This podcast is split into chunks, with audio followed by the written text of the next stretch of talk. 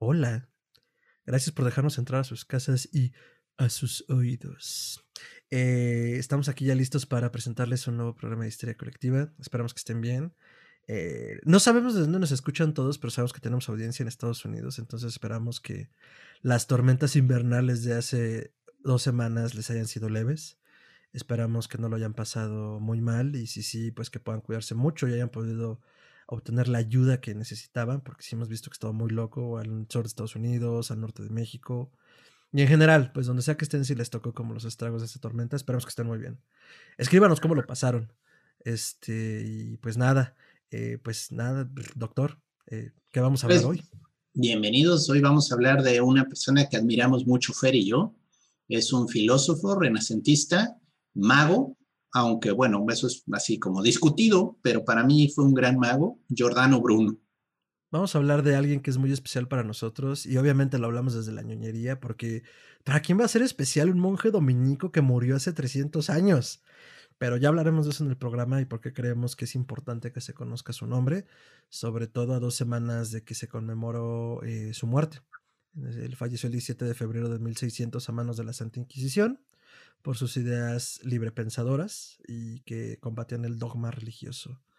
Pero pues bueno, no les arruinamos la sorpresa, los dejamos con el eh, tercer programa de la segunda temporada, episodio 33 de Historia Colectiva, Giordano Bruno. Pásenlo, bomba.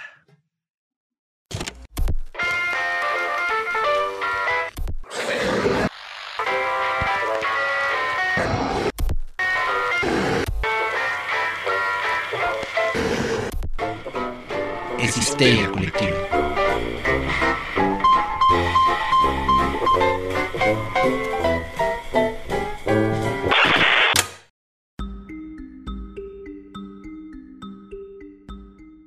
Esto es Histeria Colectiva, el programa donde Fernando Santamaría y el Dr. Braham se sientan alrededor del círculo de invocación para abrir la caja de Pandora y volarse la tapa de los sesos platicando sobre ficción, magia, ocultismo, casos supernaturales, literatura y todo lo que tenga que ver con la cultura del horror. Buenos días, buenas tardes, buenas noches, donde sea que se encuentren, a la hora que se encuentren, cuídense mucho, quédense en casa y si no pueden, cuídense mucho afuera.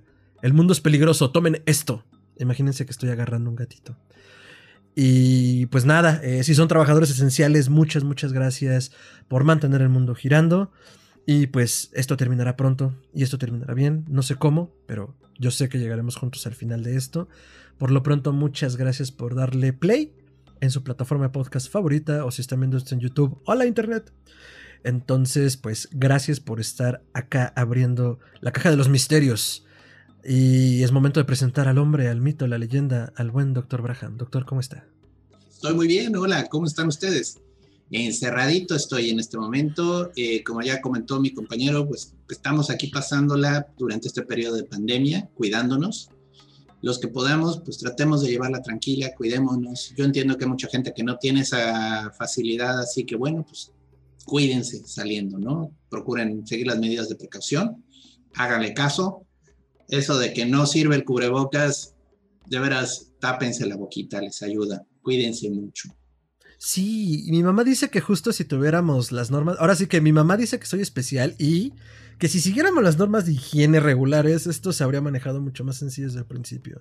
Lávate las manos, límpiate los pies, lava lo que viene de la calle y estornuda bien, por amor de Dios. ¿Han visto estornudar a un niño de 6 años?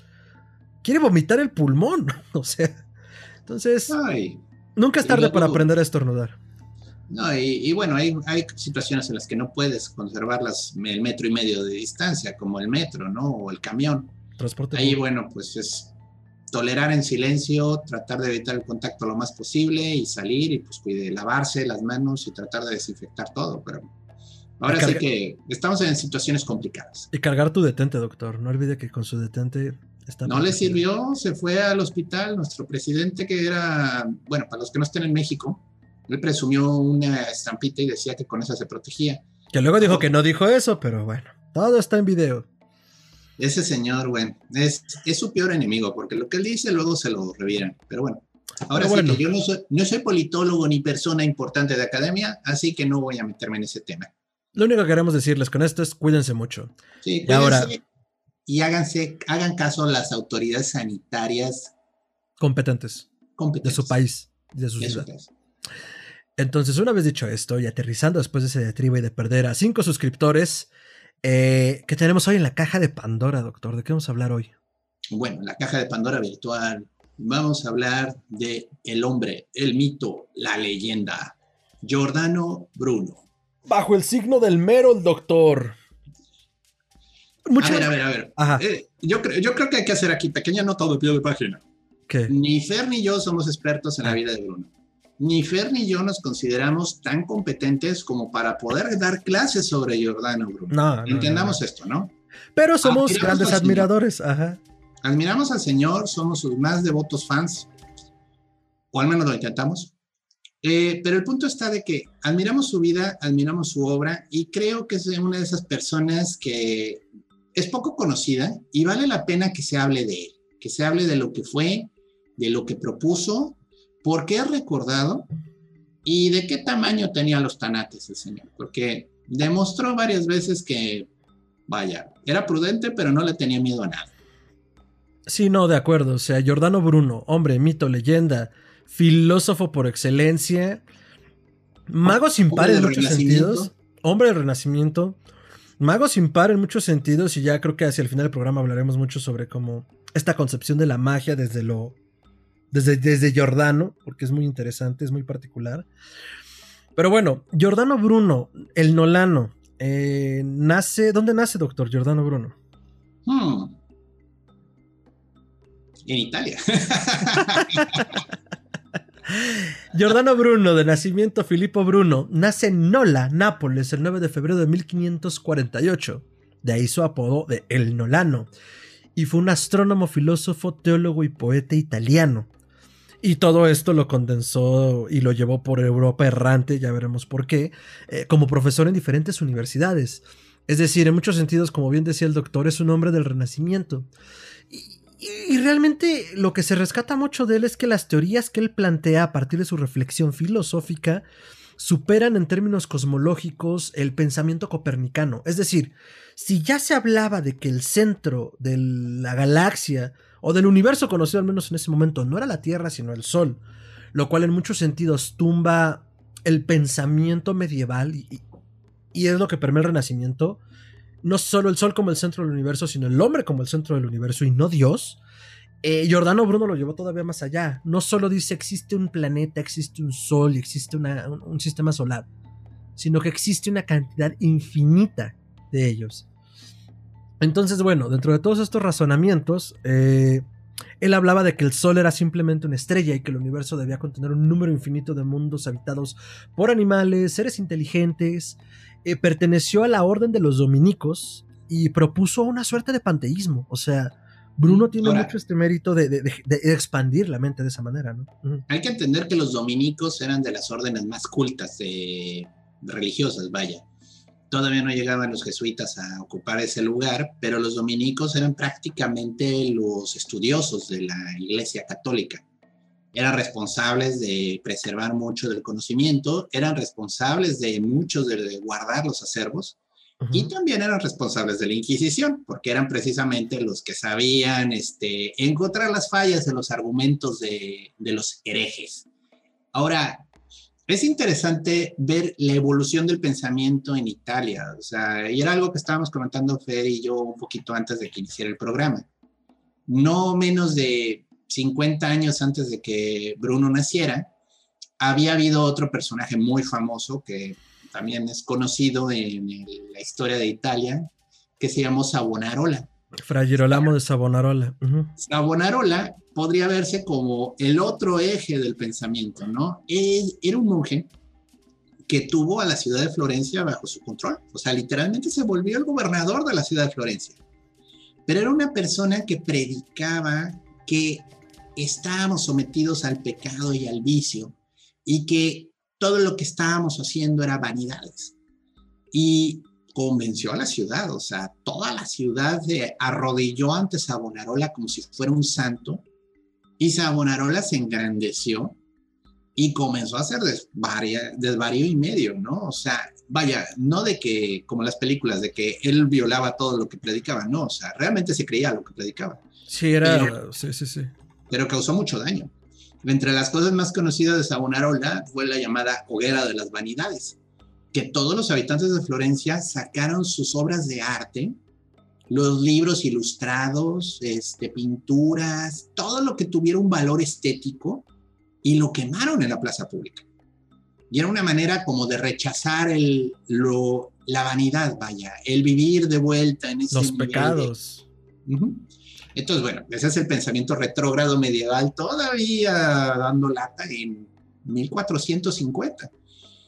Giordano Bruno, bueno, él nace en 1548, no, perdón, en 1498 ocurre los Savonarola, finales de 1400 del siglo, ¿qué fue? Siglo XV. Siglo XV. Giordano Bruno nace en 1548, por eso les digo, como 50 años antes, ¿no? Y ya era otra Italia ya era una Italia que estaba favoreciendo todas las ideas del Renacimiento, ya estaba cambiando el modo de pensar del mundo. Ya había esta conexión con autores clásicos, ya se estaba volviendo a estudiar a diferentes libros, este, ya comienza a circular los textos del ermitismo y demás, de nuevo, entre estudiosos. Y Bruno, pues desde que está en el seminario demuestra que es una persona brillante o sea, eso quedó clarísimo. O sea, todos los superiores siempre se admiraban de la capacidad que tenía Bruno, pero sobre todo, Bruno era un libre pensador. Y eso es algo que va a marcarlo en todos los momentos de su vida. Era una persona de ideas muy fijas, en el sentido de que él no quería quedarse atrapado en el contexto, no quería quedarse atrapado en el dogma, y seguía investigando y seguía leyendo y seguía deduciendo. Entonces, él acaba abandonando el seminario precisamente por conflictos, o sea, porque entre las cosas que dice el chisme, dicen, dicen, Hashtag que, que, defendió en varias clases la, de, la herejía arriana, que lo que postulaba esto es que Jesucristo sí era hijo de Dios, pero no era parte de Dios, no era la Trinidad, vaya, porque ven esta idea católica rancia de Padre, Hijo, Espíritu Santo y todos son lo mismo, ¿no? Eh, Tres en uno. paradojas. Sí. Y no, este, esta herejía lo que decía es, sí, Jesús fue hijo de Dios, pero, no, es Dios. Dios. Es independiente de Dios. Y eso, bueno, pues no, no, no, se quemó mucha gente por ello, hay que añadir, o sea, no fue tan sencillo. Y Bruno la defendió, o sea, entonces ya desde entonces estaba ganando la animaversión de todos sus, sus maestros. Y se dice que incluso este, estaba transcribiendo los escribos de Erasmo de Rotterdam. En esta época ya estaban comenzando las ideas protestantes también. Entonces, este, se encontraron estos de copias que Bruno estaba transcribiendo en una letrina en el, en el seminario. Entonces Bruno prefirió empacar e irse que quedarse a que, pues no sé qué castigo le iban a poner, o sea, probablemente lo iban a encerrar en una torre y le iban a poner a rezar Aves Marías y Padres Nuestros por el resto de su vida, ¿no? Y de ahí, pues comienzan los andares del joven Bruno. Sí, voy a, voy a avanzar, o más bien, voy a voy a caminar dos pasitos hacia atrás eh, para regresar a Savonarola. Porque creo que es importante ahondar un poquito en esta figura para entender no solo el contexto en el que Bruno crece, sino también lo que lo lleva a su ejecución eventualmente. Porque aunque Savonarola fue demasiado, no significa que sus ideas estuvieran, no estuvieran alineadas con, con las de la gente de la época. ¿A qué me refiero? Fray Girolamo de Savonarola fue también un fraile y monje dominico. Eh, es decir, pertenecieron a la misma orden, que después de tener una estancia en el convento de San Marcos en Florencia, es demasiado para el pueblo, porque además estamos hablando del siglo XV, cuando está se están cimentando las bases del pensamiento neoclásico y florentino, como, perdón, neoclásico y renacentista, como bien decía el doctor. Entonces los gobernantes eran civiles, no eran militares, no eran religiosos, era la familia Medici que son conocidos en el mundo de la historia del arte y de la economía y en general del Renacimiento como los grandes mecenas de Europa en su momento. Empezaron como grandes ciudadanos con mucho dinero y terminaron como duques de Toscana, pero eso es para otro programa. El punto es que ellos financiaron la traducción de las obras como los diálogos de Platón, ellos financiaron a filósofos como Marsilio Ficino, ellos financiaron... Eh, la restauración y el rescate de textos griegos como el Corpus Hermeticum, y financiaron a gente como Pico de la Mirandola, del que ya hemos mencionado en otros programas, que era básicamente un muchacho imberbe de 19 años, brillante como él solo, que se agarró cachetadas guajoloteras con el colegio cardenalicio, porque planteó una serie de tesis donde justamente cuestionaba el pensamiento religioso del momento, y sobre todo la, en muchos sentidos la, legitimidad del, del, poder de la Iglesia Católica.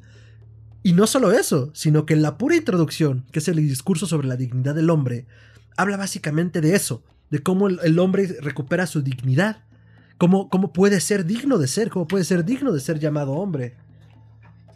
Aquí está el gatito que tienen que tomar para combatir la pandemia.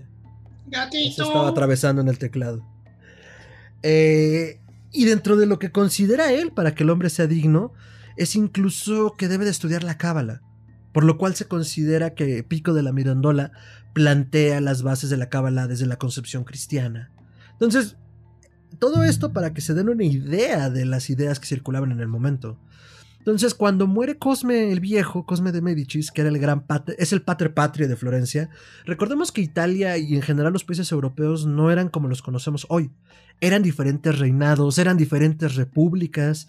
Ciudades-estado. Ciudades-estado, compartían idioma y compartían cultura, pero no eran un país. Eran eso, como dice el doctor, eran ciudades-estado. Entonces Florencia era la ciudad, de las ciudades-estado más poderosa y se rivalizaba con Pisa, por ejemplo. Pero entonces llegan los Medicis, generan todo este ambiente de cultura, todo este ambiente de dinero, porque además fundan la banca como la conocemos. Eh, y se funda la banca en ese contexto. Que entonces, este, pues ya, se respira un aire de libre pensamiento. Sin embargo, había gente que no estaba de acuerdo, entre ellos Fray Girolamo de Savonarola. Entonces, cuando llega por primera vez a Florencia San Marcos a mediados de los 400, la gente lo corre. Bueno, no, no a mediados, creo que es como los 4480, una cosa así. La gente lo corre porque es demasiado. Es como, no, no queremos ese discurso viejo y medieval. ¡Cállese, hombre horrible! ¡Cállese, hombre horrible! Entonces, es eh, eh, a partir del nieto de Cosme el Viejo, Lorenzo de Medici, que Florencia conoce su periodo de mayor esplendor. Sin embargo, sin embargo, eh, cuando Lorenzo muere, a finales del 1400, Savonarola es su confesor. Porque en ese momento él ya regresó y, pide que le den los santos óleos. Entonces, lo, bueno, no, lo confiesa. Lo confiesa y Savonarola se agarra de allí para legitimarse.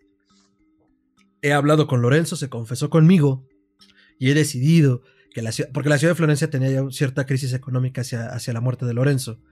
Y he decidido que sí, el pecado ha gobernado esta ciudad y por lo tanto esta ciudad está en crisis por el pecado. Entonces de allí se agarra y hace un cagaderosaurio, como la hoguera de las vanidades, que es el episodio más famoso, pero en general se subió al púlpito de forma política para despotricar contra sus enemigos. O sea, al Papa Inocencio VIII, que era el que estaba en el papado en ese momento, lo hace trizas. Entonces, obviamente eso no le parece, pero ni de, ni no, le parece al Vaticano, ¿no? Entonces, finalmente termina con la excomunión de Savonarola. Savonarola se sube al púlpito de la iglesia más importante de Florencia, que es la Catedral de Santa María de las Flores. La Catedral de Florencia, la pondremos en las notas porque la amo y porque es el programa de historia colectiva y yo decido que se pone. No, es una iglesia preciosa. Entonces se sube allí y, dice, no, a mí la excomunión me hace lo que el viento Juárez, me, la pellizca. Y pues es el acabos lo encarcelan y lo queman frente al Palacio de Gobierno de Florencia. Oh, ironía. Oh, ironía de ironías. Donde justo. lo hubieran quemado con cuadros así. Hubieran echado ahí cuadros renacentistas así importantes y órale, quémate con todo. Es que está bien cabrón. Gente como Botticelli quemó sus obras. Ay, o sea, imagínense a qué grado llegó que alguien como Botticelli agarró y quemó sus cuadros. por fortuna no los quemó todos. Lloro por dentro. Lloro en arte. Entonces, lloro en óleo. Entonces, este.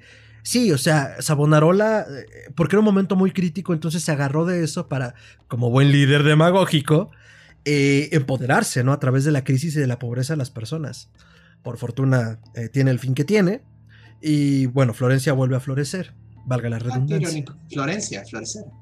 Y se convierte en la potencia de Toscana. Ahora, volviendo a Giordano Bruno después de esta historia de Italia 101, eh, Giordano Bruno 100 años después eh, se enfrenta a un ambiente muchísimo más relajado, ya con miras hacia los déspotas ilustrados y eventualmente el siglo de las luces. Pero pues aún así seguía en el ideario popular eh, todo este pensamiento mágico religioso y la legitimación desde un poder teológico. Si bien el Renacimiento ya fundamentó el hombre es el centro del universo, pues obviamente a los reyes no les convenía eso porque entonces ¿dónde queda el poder divino que me legitima como rey, no? O sea, es muy frágil de por sí y nos casamos entre primos, entonces hasta somos frágiles genéticamente, pero ¿cómo me sigo legitimando en este cargo, no? y también está todo el tema de que Bruno, al igual que Savonarola, eran este, religiosos, o sea, estaban sujetos a, la eso iba. Sí, sí, sí. Y eso es un gran, gran, gran problema. O sea, ahorita ya para el final del programa vamos a decir lo que el Papa comentó sobre las herejías de Bruno, que es una época también, estamos hablando de Galileo, que pues, lo obligaron a recantar de lo que había dicho de que la Tierra no era el centro del universo, que de nuevo eran las ideas de esa época, ¿no? Eh, por el miedo a la, a la hoguera, ¿no? no y, el castigo que le iba a hacer la Inquisición. ¿Y qué es lo que tenía que hacer este, la cúpula científica del momento? Pues sí, retractarse en lo público y mantenerse en lo privado, perdón, en lo privado. Sí, Galileo pronuncia. eso. Sin embargo, se mueve, ¿no? Me retracto, sin embargo, se mueve. Sí. Ya. Y con eso ya sabía la gente que, que, que, que, seguía defendiendo la idea. Y Bruno no, como bien dice el doctor. Bruno no, o sea, tenía un tema luego de que pues se ve que su temperamento era difícil y por lo mismo no se ganaba amigos. Entonces, este, deja el seminario y comienza a vagar los primeros años este, alrededor de Italia, o sea, visita eh, Venecia, entre otras ciudades, Padua, está tratando como que de hacerse de un hombre, ¿no? Y pues habla con los pensadores de esa época, comparte ideas, pero ya traía atrás un poco a la Iglesia Católica que no le gustaba que un monje cristiano tuviera ideas tan escandalosas, ¿no? Entonces, por miedo a la Inquisición, por miedo a esa persecución, decide irse más bien hacia Francia, donde tiene un momento de bastante pues, buen recibimiento por parte de la corte del rey de aquel entonces, que es Enrique III, que aprecia mucho las ideas de Bruno y entonces entra este círculo de libres pensadores que había en Francia. Sí, la iglesia sí podía, la trataba de, hablar mal de él, pero afortunadamente ahí Bruno tuvo mucho apoyo de los intelectuales, de la gente de allá. Y entonces él comienza a dar clases en Francia, a dar pláticas, a explicar este, lo que él pensaba, comienza incluso a hacer su obra literaria, que eso fue mucho por lo que luego lo condenaron, o sea, porque Savonarola como quiera que se despotricaba y hablaba y decía, o sea, pero Bruno se puso a escribir. Y al dejar ya libros, estamos, este, pues dejando evidencia, ¿no?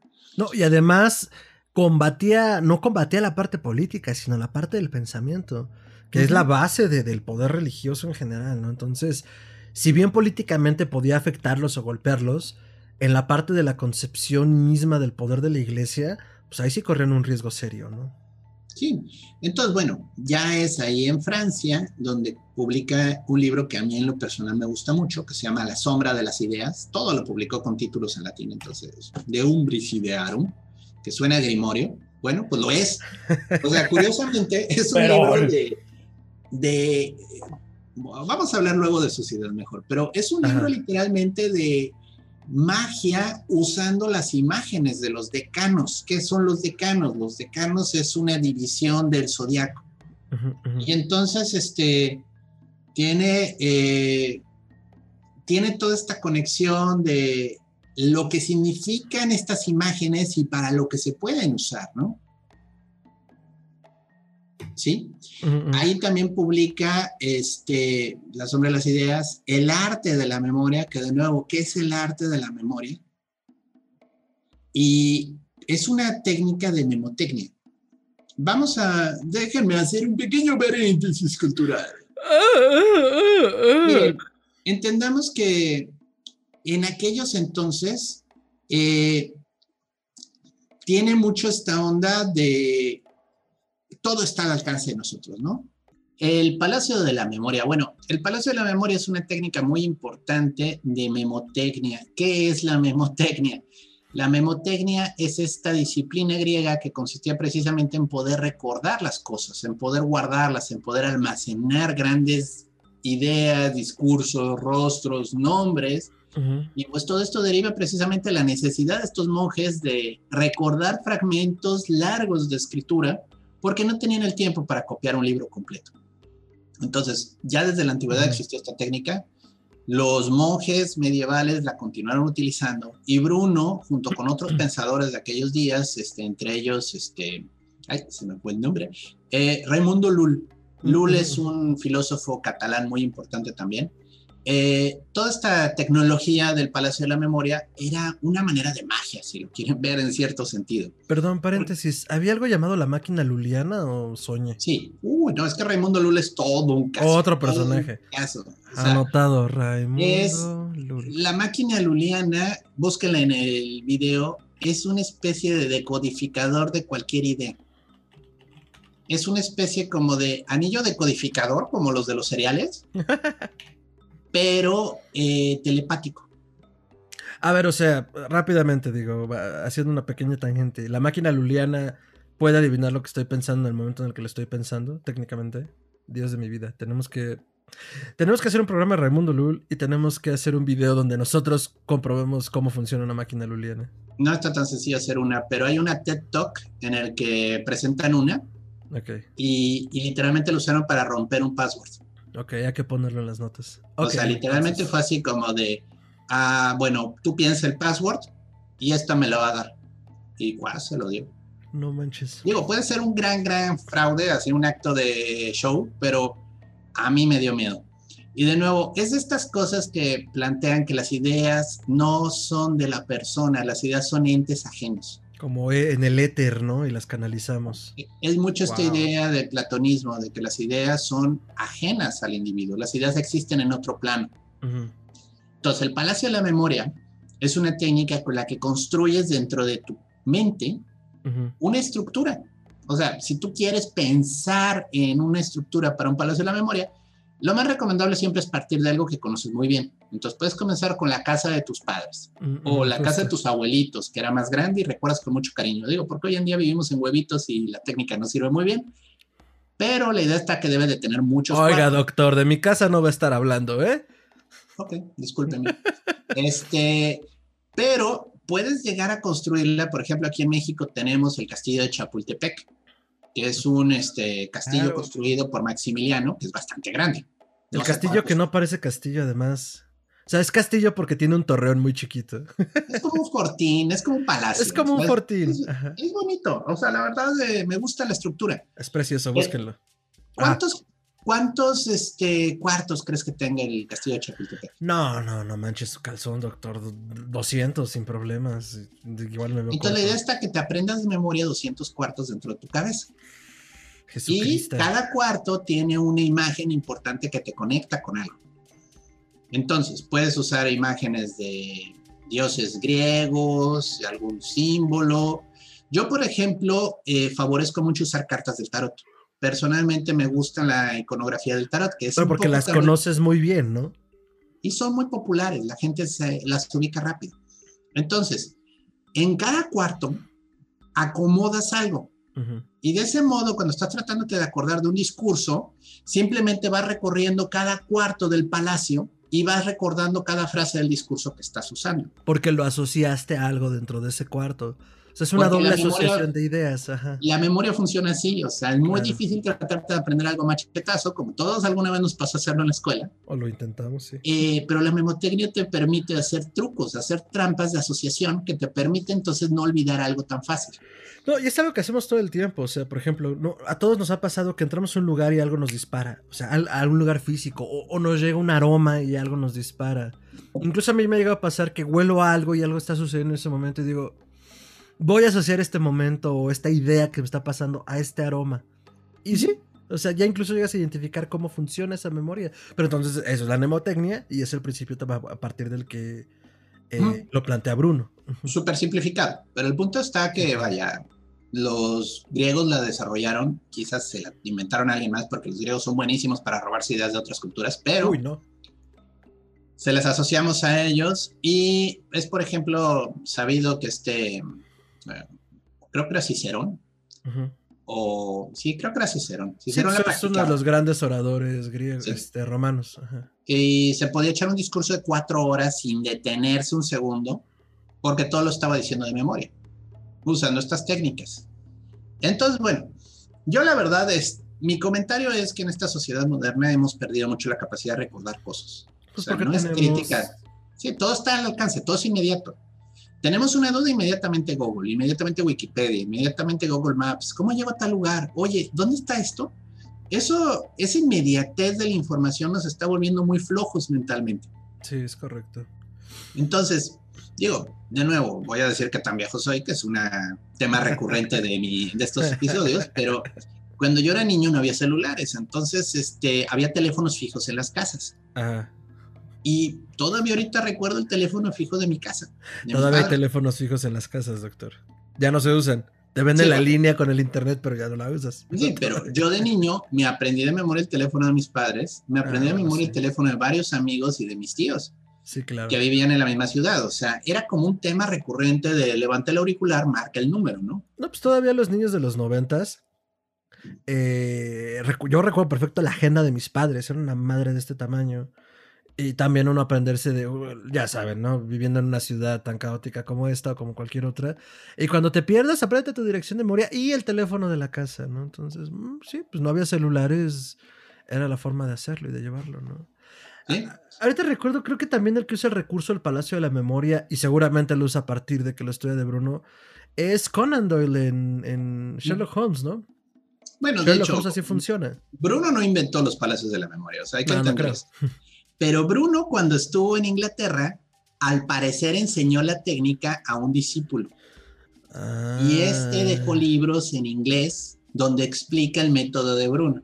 ¿Sabemos quién era el discípulo de Bruno? Eh, sí, pero no me lo sé de memoria. Ah, Wikipediazo, doctor. Una cápsula de Wikipedia. No está tan sencillo. Este, estaba viendo un artículo en YouTube de una persona que explica la técnica de palacios de la memoria y explicaba por qué en Inglaterra se sigue usando tanto tiempo después.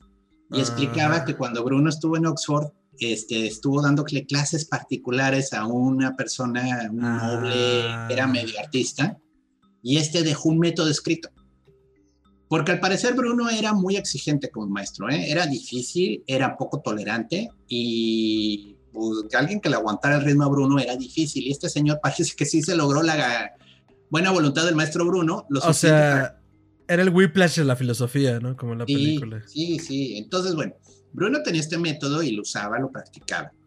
También hace este libro de la sombra de las ideas, que es muy bonito. Utiliza el concepto de las imágenes de la magia de canal. Brevemente, ¿qué son los decanos? Miren, todo el zodiaco, los 12 signos del zodiaco, cada signo está compuesto por 30 grados.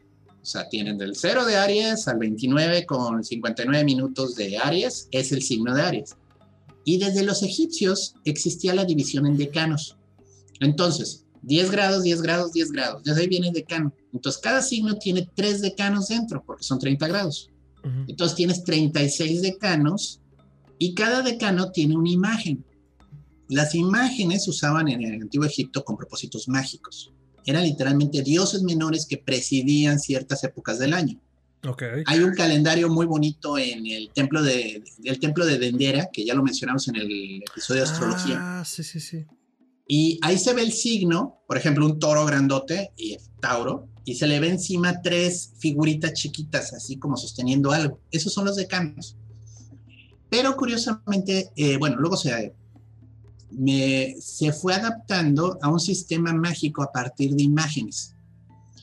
Eh, Bruno lo rescata, no es Bruno el que lo desarrolla, Bruno simplemente copia las ideas de las imágenes de los decanos. Entonces, puedes decir, la imagen del segundo decano de Aries, que es el Sol en Aries, es un punto de mucha fuerza para el Sol.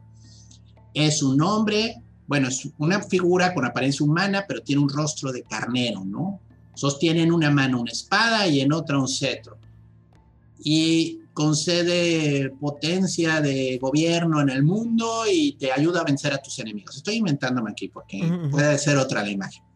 Pero el punto es, eh, el hacer esas imágenes en el momento correcto, con la configuración astrológica adecuada, son talismanes mágicos y te permiten adquirir el efecto mágico que produce esa imagen. Entonces, Bruno lo explica muy bonito en su tratado.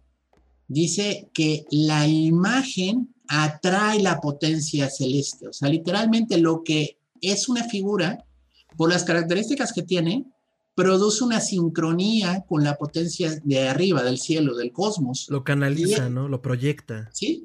y le da vida, la insufla con un alma. Una pequeña parte de este poder divino de las estrellas, de los planetas, de todo eso queda atrapado dentro del talismán. Esto es magia astrológica. Es muy interesante que Bruno haya hecho un libro de eso, o sea, porque literalmente estamos viendo cómo este, este esta magia de imágenes sobrevive hasta el Renacimiento. Es una tecnología vieja. Hay un libro árabe que se llama el Picatrix. Oh, bueno, es el libro de cabecera de los magos de astrología, ¿no? Que de hecho el Picatrix también se traduce durante el periodo de los Medici en Florencia. Sí, y Bruno probablemente tuvo acceso a él, porque el libro ya andaba circulando en latín, se tradujo en la corte de Alfonso el Sabio. Ah, ok, ok. Pero probablemente llegaron otras versiones. O sea, lo hermoso de ese periodo en Italia es que comenzaron a llegar versiones de todos lados. Tremendo, y todas están en la Biblioteca Laurenciana, por si un día quieren ir post-COVID. Pero bueno, el punto es que Bruno hace este libro de imágenes mágicas, porque no es otra cosa. Ahora, personalmente yo creo que más que hacer magia directa con las imágenes, Bruno las usaba para un palacio de memoria. O Entonces, sea, tu palacio de memoria, como tú usas el tarot, él usaba esas imágenes. Es que, de nuevo, la Golden Dawn luego asoció las imágenes de los palos bajos del tarot, o sea, del 2 de bastos al 10 de bastos, del 2 de espadas al 10 de espadas, del 2 de copas al 10 de copas, 2 de oros al 10 de oros. Son 36, si se fijan. O sea, sacándole los cuatro haces, te quedan 36. La Golden Dawn le atribuyó a los decanos también. Entonces, decir que el ah. tarot lo puedes usar como una herramienta de memotecnia, sí, pero yo lo que hago en los palos bajos es que uso los decanos, porque pues, es más fácil que recordar dos varitas, o sea. Y entonces trabajo también con los decanos en un nivel mental. Pero el punto está que es una tecnología mágica interesante, o sea, porque de nuevo, poder recordar cualquier cosa no es poca cosa. O sea, recuerden a Sherlock Holmes. Sherlock Holmes, la mitad de su poder deductivo partía de que no olvidaba nada. Tiene una capacidad de memoria y de retención tremenda. Hay algunos momentos en sus novelas en las que no es por presumirle a Watson, pero Watson como que se desespera y, le pregunta, pero ¿cómo Holmes? Y le dice, a ver, date cuenta de esto. ¿Cuántas escaleras, cuántos escalones tienes que subir antes de llegar a mi despacho cuando entras por la puerta? Pues y Watson se acaba de cabo. Ajá, claro. ¿Algunos? No, son exactamente 14. ¿Cuál de ellos es el que rechina? Eh. Es el octavo. Ese es el que rechina siempre. O sea, de nuevo, Holmes lo que te demuestra con Doyle en toda la historia, aparte de que siempre sabe lo necesario para resolver el, acertijo, es que tiene una capacidad de retención brutal. Y en la serie de televisión moderna, que es con este Benedict Cumberbatch, Cumberbatch. Este, Cumberbatch, incluso hacen este chiste de que tiene un palacio en su cabeza. No sé si has visto esos episodios, pero te lo ponen como si dentro de su cabeza tuviera una fortaleza, un, palacio lleno de cuartos. Sí, de hecho el que es el recurso visualmente, o al menos lo rescatan en Doctor Sueño, es este Stephen King, ¿no? Igual ah, cómo funciona como esta estructuración mental donde pues están invadiendo estos vampiros de energía, ¿no? Sí. Y literal en Doctor Sueño ponen un palacio. ¿eh? Claro, y hace eso en una película malísima que se llama El Atrapasueños, también uno de los protagonistas tenía una biblioteca dentro de su cabeza. Y todo lo recordaba ahí. Pues no es también una película basada en una novela de King, Sí, exacto, o sea, es muy mala, por eso te lo digo. También es de una historia de King. Y tiene alienígenas. Sí, qué extraña es, sí, no me acuerdo. Es mala, es mala, es mala, es mala. No vamos a entrar en ello, pero es buena la escena de la biblioteca. Entonces, Giordano.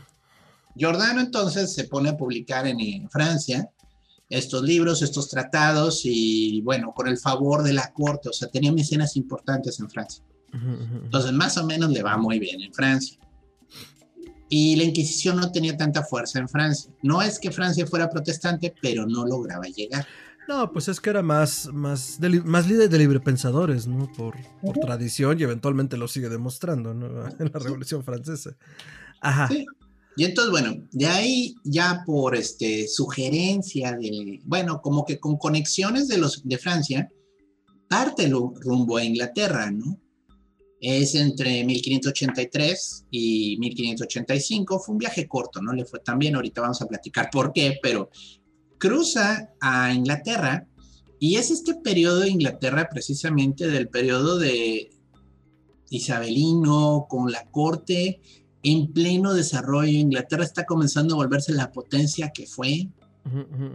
Y Bruno dio un par de cátedras sobre Aristóteles y otros filósofos en Oxford. El señor, pues digo, todo el mundo reconocía que era un genio, ¿no? Entonces, este fue muy bien recibido por algunos, no tan bien recibido por otros, porque, bueno, siempre pasa que genera ese tema, ¿no? Y, y digo, sí, y allá publicó también bastantes libros. Bueno, es que de nuevo, Bruno no hacía libros grandes, eran este, libritos como de 80, 100 páginas. O sea, medio facsimilares, ¿no? Sí, y allí publica pues varios, este, que pues digo, son así como de los que todo el mundo cita luego, ¿no? Como el, el regreso de la bestia triunfante o algo así se llama ese, ¿no? que yo nunca he entendido de qué va. Bueno, viene un poco porque, recuerden, Inglaterra era completamente antipapista, era un gobierno que era protestante, y entonces este, es todo el tema ahí de la, un poquito como atacar a la iglesia en una forma velada. La expulsión de la bestia triunfante, discúlpenme, ah, luego se me va. Habla también de los heroicos furores, que es un tema muy interesante. Crowley, de hecho, luego lo retoma. De nuevo, esto no es idea de Bruno, esto viene desde los filósofos griegos. Pero es interesante oírla, ahora sí que la versión renacentista, ¿no? Que es mucho lo que pasa en el Renacimiento, es este de redescubrir las ideas y adaptarlas al pensamiento actual, ¿no? O sea, sí decir, ok, ellos pensaban eso, pero vamos a hablar de eso, o sea, vamos a hablar de los furores. Entonces, ¿cuáles son los trances? ¿Cuáles son los éxtasis? Los que se producen, esos estados de conexión con lo divino, o sea, ese es el furor. Y de eso está hablando Bruno, de esos momentos de conexión mística, de esos momentos a través del placer, a través de la experiencia religiosa. Entra en contacto con la divinidad, con la unidad, ¿no? Con, con, con lo que él planteaba, ¿no? Con esta fuerza universal infinita que no comprendemos. Sí. Muy agnóstico para su época, ¿no?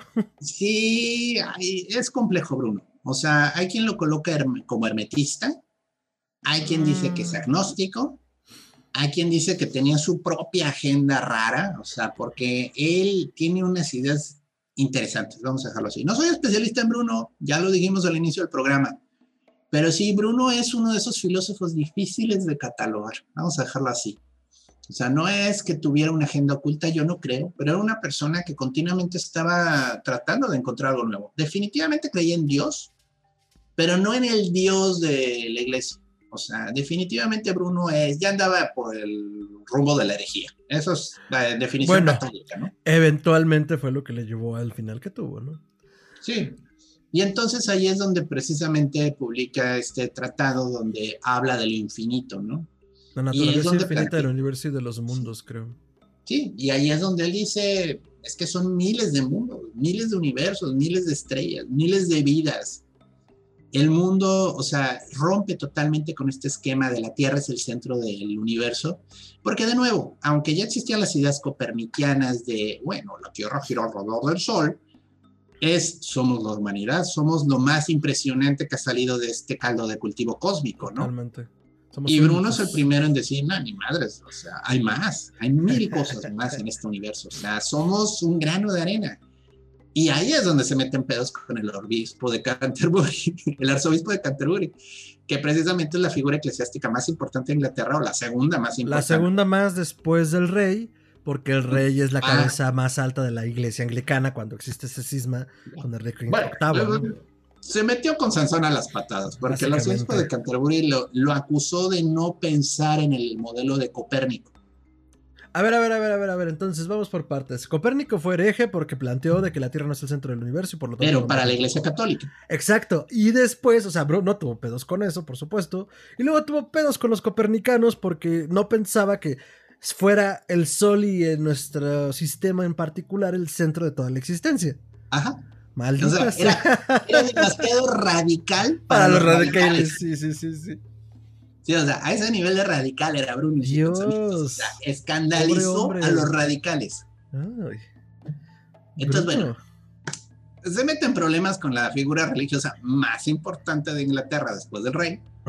Y pues obviamente pues, eso no ayuda a que te puedas quedar en el lugar mucho tiempo, ¿no?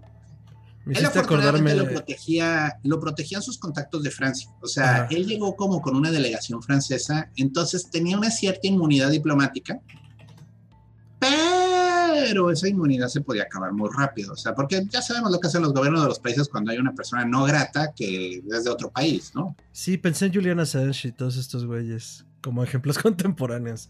Pues sí, si le haces la vida de cuadritos con tal de que salga de tu, de tu tierra, ¿no?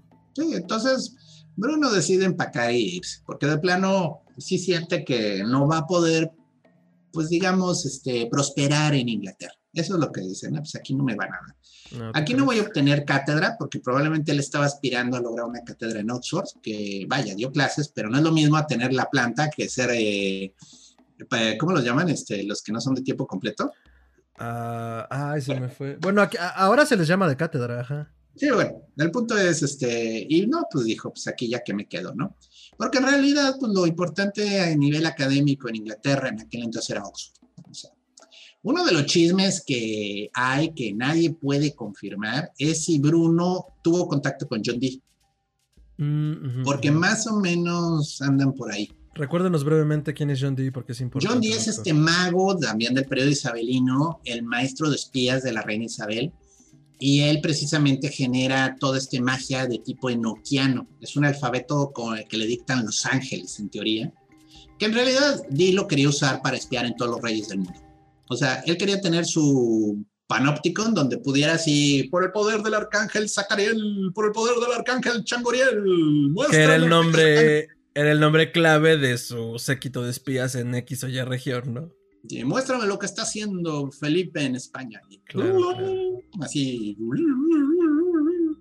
Eh, obviamente no pasó eso porque los espíritus tienen sus propias agendas y Claro. realmente le, le dictaron a todo un sistema de magia que te permite conectarte con lo divino de una manera muy interesante, pero no, nunca se sabe si Dee realmente estuvo espiando a Rey de España con ángeles. Pero bueno, un punto es. Bueno, perdón, referencia interesante de Dee, justo hablando de que era el jefe de su grupo de equipo de espías.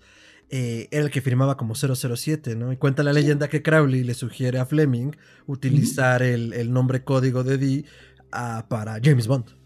Sí. Crowley era muy amigo de Ian Fleming.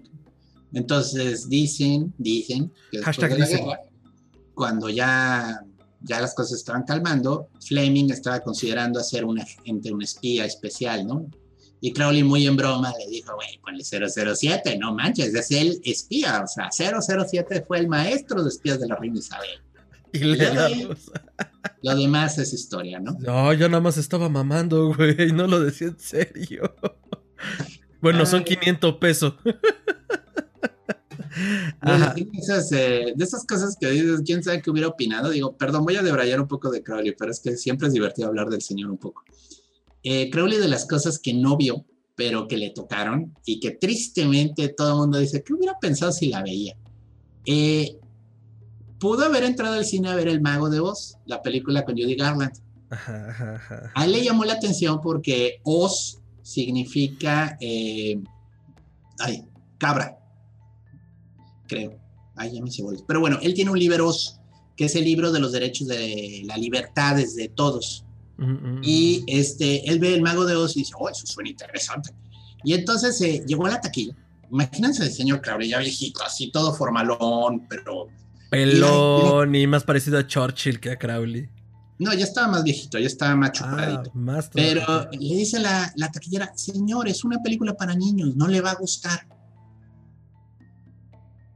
Ajá. Y pues no entró.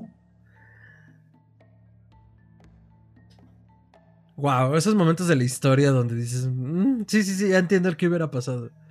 No, es que bueno, el mago de Oz, independientemente de toda la magia hollywoodense, es una historia interesante Sí, y sí, sí, sí, le puedes encontrar muchas atribuciones mágicas a la historia, o sea, eh, pero bueno, es de esos de Brayes. Entonces, bueno, es de ese nivel de Debraye si Bruno y Dee intercambiaron alguna conversación. Ujú, ujú. O sea, no sabemos. Dee era una persona muy reclusa. O sea, Dee no andaba paseándose en sociedad, era, no le gustaba. Tenía una reputación de mago oscuro, entonces, este. Ay, güey, Di tenía un espejo de obsidiana, ¿no? Que le habían traído de, de aquí de América. ¡Ah! Claro que ahí veía a sus enemigos. Dicen que, de hecho, precisamente del templo de Tizcatlipoca, o sea, que era el espejo que estaba en el templo de. Tizcatlipoca cuando cayó la Ciudad de México. Tenochtitlan. Es que tenemos que recordar, para quienes no hayan escuchado otros programas, eh, Tezcatlipoca tiene esta atribución del espejo que humea, eso significa su nombre. Y se supone que en la batalla portaba, o portaba como arma normalmente, un escudo que era un espejo de obsidiana perfectamente pulido. Que de ahí salía un humo que mataba a sus enemigos y ahí podía observar a sus enemigos. Entonces sí, sí, sí era como muy... De hecho, creo que retoma a alguien el recurso como recurso literario. No me acuerdo si es Rowling algún libro de Harry Potter. Que puedes ver en un espejo a tus enemigos. Pero puedes reconocerlos porque los enemigos solo se ven como sombras y siluetas y ojos blancos. Y yo cuando lo leí en esa referencia fue como. Eso me suena totalmente el espejo de, de Dee. Y por lo tanto el de Tezcatlipoca. Sí, ¡Wow! es- ¡Qué mero el! esos artículos están en exhibición en la biblioteca de Londres, creo. No sé si en la Eh, Torre de Londres o en el Museo Británico. Por ahí andan, sí, sí, sí. Es difícil encontrarlos porque no es así como que tienen la exhibición de Dee. Está en un lado ahí entre diversas cosas. Pero sí está la- el espejo de obsidiana. Es un espejo de buen tamaño y sí viene de México. No nos consta de qué templo. O sea, eso de nuevo ya es como demasiada ficción que le queremos meter a las cosas. Pero siempre es divertido. Ahora, lo que pasó es que entonces, bueno, los ánimos políticos entre Francia e Inglaterra comenzaron a tensarse y una turba enfurecida atacó a la delegación francesa. Ok. Entonces, pues, los franceses dijeron, sacriblé, Beverly aquí. Y así Ajá. perdí a los dos fans de Francia que teníamos en el aire. En el aire. Pero bueno. el ¿Y sabes qué dijeron? ¿Y sabes qué dijeron cuando se enojaron? Sacre Blue a la chingada con histeria colectiva. Ajá. El, el punto está de que decidieron largarse, o sea, fue así, no, no mames, aquí nos van a matar la turba y ¿para qué? Y entonces se regresaron y Bruno se fue con ellos. Bruno estuvo un poquito tiempo más en Francia, pero ya estaba medio desilusionado de Francia, de todo lo que había. Y entonces decide eh, irse a Alemania a probar suerte allá, porque también Alemania tenía este, algunas universidades, algunos centros de estudio importantes. Ujú. Y Alemania tenía la ventaja de que ya era protestante. Entonces, eh, en todo este afán de negar lo religioso cristiano, también tenían como que una apertura de mente que no tenían en otros lugares, ¿no? Digo, de nuevo, siempre va a haber corrientes diferentes dentro de estos movimientos de reforma. Perdón, Pero- doctor. El espejo sí está en el Museo Británico para quien sea que quiera ir a visitarlo un día y nos mande fotos. Mándenos foto. Pero el punto es, este, él quería en Alemania, pues de nuevo, encontrar cátedra, ¿no? Encontrar un lugar donde pudiera seguir dando clases, donde pudiera estar, este, pues, pues vaya, hacer una vida, ¿no? O sea, en realidad lo que quería era establecerse, seguir publicando, seguir enseñando. No, no aspiraba a tanto, o sea, eh, pero pues no lo logra, o sea... Como cualquier profesor de cátedra de ahora, doctor. sí, Solo ¿no? escúchenme y déjenme dar clase y hacer investigación, güey. Es todo lo que pido. Buscando registro del CONACYT, el pobre, ¿no? Ay, güey, ya, denme el pinche SNI, por amor de Dios. Se lo dieron a ese cabrón que copiaba en la escuela y no entiende de los putos palacios mentales, güey. ¿Por qué no me lo dan a mí, Corazit, por favor? Ajá. Sí, entonces, bueno, por fin logró una cátedra en Wittenberg, donde, bueno, pues más o menos tenía un salario estable y tenía acceso a las instalaciones y podía dedicarse a enseñar y a estudiar, ¿no? Y entonces, bueno, pues ahí siguió trabajando en diferentes obras en latín. Y, por ejemplo, ahí, ahí fue cuando publicó las tesis de magia y este, sobre los vínculos amorosos. Ese es un tratado muy interesante de Bruno. Ay, sí es cierto. Y que no muy conocido en realidad, o no se menciona mucho entre la gente que estudia a Bruno, hasta donde sé. No, y, y es muy interesante porque Bruno reflexiona mucho sobre los vínculos mágicos, o sea, lo que genera una unión con algo. Que de nuevo, es toda esta idea, como las imágenes generan un vínculo con la energía estelar, ¿cómo se genera un vínculo a través de la energía amorosa? ¿no? Ujú. Y es toda esta noción renacentista de que la principal fuente y motor del universo es el amor, Eros. Entonces, el vínculo Mm. amoroso es el vínculo que hace funcionar al universo. Ay, güey. Bueno, y es que muchos magos o, o quienes estudian las doctrinas mágicas al final concluyen mucho esta parte, ¿no? O sea, esa cohesión, digo, vista como desde la parte abstracta del, del ser humano, el amor, pero al final es la pulsión de unión, ¿no? Lo que mantiene todo unido y en términos físicos, en términos matemáticos, en términos astrofísicos, pues sí, o sea, es una pulsión de unión. Sí, o sea, Ah, bueno. llámalo gravedad, llámalo fuerzas eh, fuertes, fuerzas débiles, pero La fuerza de tu cora. De todo estuvo en tu cocoro. ah, maldita sea. Y bueno, un poquito también de ahí, pues toda esta noción de telema de Crowley, del amor es la ley, ¿no?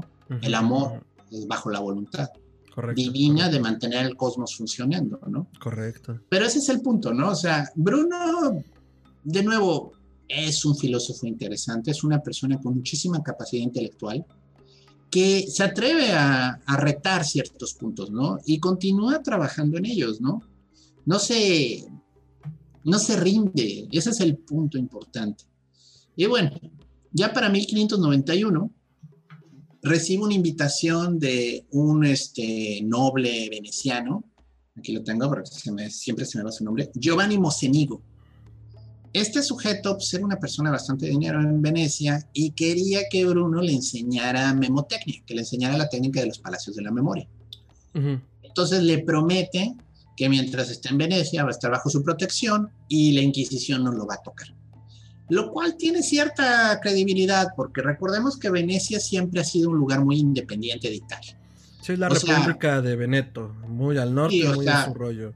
Venecia es su propia, o sea, yo creo que Venecia es la ciudad-estado más ciudad-estado de toda Italia. O sea, siempre fue muy independiente, siempre muy por su cuenta, hasta en conflicto directo con las otras eh, autoridades, con el Papa y demás, ¿no? Yo creo que Veneto junto con la región de Toscana, cuando Toscana era un, ducado, fueron las regiones más independientes de ese periodo.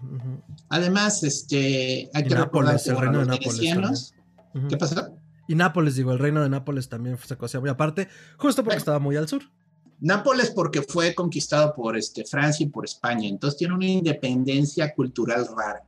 Son italianos, ¿no? ellos no se consideran otra cosa, ¿no? Pero tienen todo este acervo cultural europeo de otros lugares que es curioso, es curioso Nápoles por eso, pero bueno, Venecia tiene, de hecho Venecia es toda una historia, ¿eh? un día deberíamos hablar de Venecia como la, la historia, porque Venecia fue fundamental en definir Europa moderna, aunque parece que no, o sea, son importantes los venecianos. Pero bueno, el punto es, este, y y bueno, los venecianos, así como tema de pie de página, ellos se consideraban los verdaderos herederos del imperio romano. Ellos creían que cuando Roma había caído, los últimos sobrevivientes del imperio se habían ido a refugiar a Venecia. y recuerdo bien la leyenda, o sea, ellos se consideran más romanos que los italianos, vaya. Pero pues, pregúntale a, los, a los de Constantinopla, ¿no? O sea, cada quien decían que eran los herederos del imperio anterior, ¿no? O sea, Somos el pueblo elegido de Dios, misma historia. Somos los herederos de los romanos. Bueno, pero el punto está que si un noble veneciano de suficiente influencia te decía, aquí no te tocan, es muy posible que no lo tocaran. O sea, realmente sí había esa protección. O sea, no es como decir, este, no, sí, vete a Roma, aquí no, aquí no tiene autoridad. Uy, no. pero, pero, pues a pesar de todo no acaba bien ese asunto para yo. No, porque cuando ya Bruno se anima, cruza la frontera de Alemania, entra a Italia, llega a Venecia, este tipo pues lo revive bien, ya sabes, ay, ¿cómo, ¿qué tal su viaje, maestro Bruno? Tenga, este, coma algo. Y ya que lo tenía tranquilito y... Comité de bienvenida veneciano. Sí, sí. Ya, ya, ya acomodado, vamos a decirle, le dijo, bueno, yo no quiero que me enseñes este mnemotecnia, yo quiero que me enseñes magia. Quiero que dominar las mentes de otras personas. Y Bruno como que pues, se escandalizó porque le dijo, yo no hago eso. De nuevo, no, y era muy obvio que te iba a decir que no, o sea, si justo era por lo que lo estaban persiguiendo, es como si camina como pato, si suena como pato y hace como pato, pero Bruno tenía la obligación de decir que no, porque de por sí ya lo acusaban de herejía por otras cosas. Yo no enseño magia, señor, yo no soy, o sea, yo, yo, yo no quiero acabar en la hoguera, por amor de Dios. Sí, sí, el noble veneciano debió de haber dicho, ah, claro, entiendo, guiño, guiño. Entonces, bueno, comencemos con nuestras clases de memotecnia, guiño, guiño. Y hubiera, quién sabe qué habría pasado. O sea, porque digo, yo creo que Bruno sí practicaba magia. Quizás no era la magia de Ocus Pocus de Merlín volando por el aire, pero Bruno practicaba una magia mental muy interesante. Y aquí sí me gustaría hacer una acotación. El que domina su mente se domina a sí mismo. Ese es el arte de gobernarse uno mismo, ¿no? Ese es el verdadero arte del gobierno. Y si tú dominas tu mente y estás con una persona que no se domina, es fácil de dominarla. Parece chiste, pero es verdad. Pero es anécdota. O sea, quien no controla su mente, que deja que vuele como pájaros en bandada para donde sea, es fácil de influenciar. Si tu mente es fija, firme y se mantiene en el punto, es muy fácil entender qué le necesitas hacer o decir para que el otro cambie en la dirección que tú quieres. Entonces, suena injusto, quizás, pero la verdad es que es, o sea, la verdad la mente es una potencia que la mayoría de la gente no usa. Entonces, bueno, el simple hecho de haber aprendido memotecnia le habría dado a esta persona una capacidad que no, no entendía, ¿no? Entonces él quería lanzar relámpagos, o sea, él quería hacer el Aveda que vadra, o sea, quería, quería literalmente que Bruno le presentara al diablo, ¿no? O sea, que lo llevara a una quelarre, yo qué sé. Y Bruno, pues era una persona demasiado íntegra, o sea, bien pudo haberle dicho, claro, guiño, guiño, te voy a enseñar magia, guiño, guiño, pero primero, guiño, guiño, tienes que estudiar memotecnia. Guiño, guiño, sí, claro. y, Pero no, Bruno le dijo Ney, porque de nuevo se nota que era una persona con un carácter especial. O sea, si algo dejó claro Bruno a lo largo de su vida es que no toleraba pendejos. este, entonces, bueno, este eh, noble veneciano se ofende profundamente porque Bruno tuvo el descaro de decirle que solo enseña lo que sabe, dice que enseña, ¿no? Cuando todo el mundo sabe que el tipo sabe otras cosas. Exacto, ¿no? Y, y Mochenigo eh, se pasa de cabrón, porque justo el 21 de mayo de 1521, cito, no satisfecho de la enseñanza y molestado por los discursos heréticos de su huésped, le denuncia la Inquisición veneciana el cabrón. Que lo Hace lo que le prometió que no iba a hacer. Que no iba a hacer. Entonces dice, ah, no, chingue su madre, no vas a enseñar magia. Ese güey es vago, ese güey es brujo. Entonces lo encarcelan el 23 de mayo de 1592. Vaya, la última década de los 1500 es toda una monserga para, para Bruno derivado de esta denuncia. Y el 12 de septiembre de 1592 lo reclama Roma, por supuesto, porque entonces ya está en poder del Santo Oficio, ¿no? Ahí también hay que entender una cosa. Venecia es un lugar muy especial y del mismo modo, si no quieren que te vayas, no te puedes ir. Porque verán, es una isla. Es un lugar fácil. Ahorita de haber carreteras y caminos, pero en aquel entonces llegar a Venecia por tierra era difícil porque es un pantano espantoso. Y por mar peor. Y por mar, pues te, tienes que tener permiso de salir. O sea, Venecia tomaba muy en serio su independencia. Entonces, si el noble Mochenigo les decía, no quiero que salga este hombre, no iba a salir. Entonces Bruno cayó en una trampa. Con la protección que le ofrecía, fue también una prisión para él. Entonces no pudo huir, o sea, no pudo agarrar y decir, bueno, me voy no, no tenía modo de salir de Venecia. Entonces lo agarró la Inquisición, ups, y pues lo llevan a Roma, donde el Santo Oficio está así como el ¿no? Pues, se le cuecen las habas bien cabrón. Entonces, a partir del 27 de enero de 1593, o sea, noten la cantidad de meses que hay entre una cosa y otra. Eh, encarcelan a Giordano Bruno en el Palacio del Santo Oficio en el Vaticano. O sea, está en el corazón de la bestia. Y su proceso duró ocho años, mientras se disponía de ese juicio. Eh, todo esto lo, auspiciaba el Tribunal de Venecia, a pesar de estar este, en el Palacio del Santo Oficio en, el Vaticano. Se le adjudicaron cargos por blasfemia, herejía e inmoralidad, así como por las enseñanzas, o sea, se le fijaron cargos por enseñar sobre los múltiples sistemas solares y la infinitud del universo, porque el universo lo creó Dios, y no solo eso, el único infinito es Dios. Durante la ocupación napoleónica se perdieron la mayoría de los folios de ese oficio, de ese, de ese juicio, perdón. Es una pena. Entonces, bueno, el proceso fue dirigido por el cardenal Roberto Belarmino, un cardenal que fue canonizado en 1930 por la Iglesia Católica. Y quien incluso... ¿Es San, ¿Es San Norberto? Ándale, ándale, sería el equivalente a que al Cabernal Íñiguez aquí en México o a Norberto Rivera 100, perdón, 300 años después lo canonizaran porque llevó un proceso maravilloso cuidando a nuestros sacerdotes pederastas. Sí, porque no se murió de COVID. Ah, porque no se murió de COVID, ándale. Ajá, ajá, tal cual. Entonces, este cabrón todavía 16 años después de enjuiciar a, Giordano, eh, llevó el mismo proceso para Galileo Galilei. O sea, el cual era el que perseguía a los científicos, el que perseguía, perseguía a los pensadores. Eh, Mochenigo, por otro lado, también fue acusado de herejía. ¡Ah! ¡Maldito karma! Al descubrirse que intentaba dominar las mentes ajenas a través de las enseñanzas de Bruno. Pero fue justo lo que Bruno se negó a enseñarle. Pero él nunca fue apresado ni se le fincó un proceso en su contra. Porque al final era un noble veneciano. O sea, era como, ok, hereje. Eh, bueno, no tan herejes y abrió una biblioteca para el Vaticano. O sea, no lo vuelvo a hacer. La justicia no es la misma para todos. Ajá, fue un manacito.